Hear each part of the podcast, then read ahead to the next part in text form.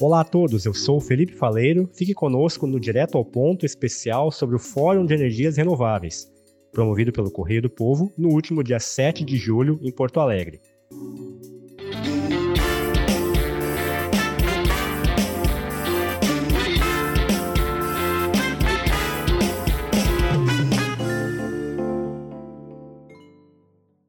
No último episódio desta série, vamos falar sobre a energia solar que já é a terceira mais usada no Brasil entre as renováveis. O Rio Grande do Sul está bem posicionado no mercado do setor no país e tem atualmente 118 mil unidades consumidoras diretas de fontes solares. Este tipo de energia geralmente é associada à chamada geração distribuída. Painéis solares são modulares, facilmente personalizados e estão por toda parte podem ser instalados diretamente em casas, comércios, indústrias e serviços. O deputado estadual Zé Nunes, presidente da Frente Parlamentar das Energias Renováveis na Assembleia Legislativa, afirma que o assunto está sendo acompanhado no Legislativo Gaúcho desde o ano de 2015. E o que a gente observa é que o Rio Grande do Sul ele, ele avança muito. Embora nós tenhamos terrenos e possibilidade de avançar muito mais.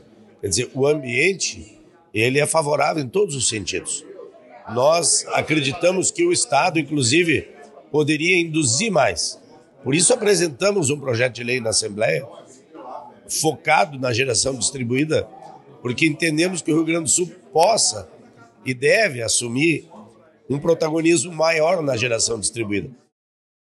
Frederico Bosquim, membro do Conselho Deliberativo da Associação Brasileira de Geração Distribuída, a ABGD, conta que a energia solar foi uma das últimas a serem introduzidas no Rio Grande do Sul, o que por si só já representa uma enorme oportunidade para o Estado.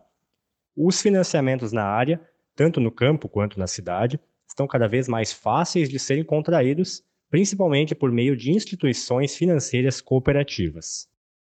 E o Rio Grande do Sul, pela própria dinâmica do Estado, empreendedorismo, uh, um IDH relativamente elevado, faz com que a gente tenha também nesse mercado solar um desenvolvimento muito grande. O Rio Grande do Sul era, até muito pouco tempo atrás, o segundo estado brasileiro com instalações solares, agora a gente perdeu o posto para São Paulo, mas de qualquer forma a gente ainda mantém o terceiro lugar no número de instalações fotovoltaicas no Brasil. É um número bastante expressivo e mostra que o estado tem uma complementariedade muito grande de fontes renováveis aqui. A engenheira Isabel Pita Klein, do Conselho Regional de Engenharia e Agronomia do Rio Grande do Sul, o CREA-RS, que também participou do painel sobre energia fotovoltaica, sustenta que a fiscalização também é importante neste e nos demais segmentos.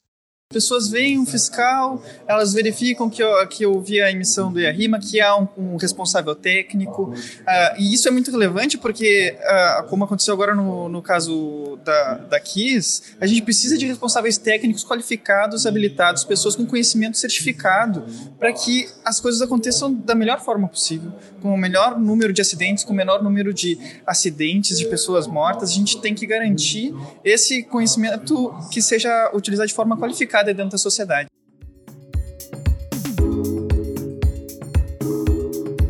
Este foi o último episódio da série especial do Correio do Povo sobre a cobertura do Fórum de Energias Renováveis.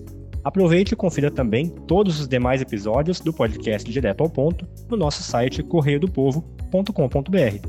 Muito obrigado por ter acompanhado e até mais.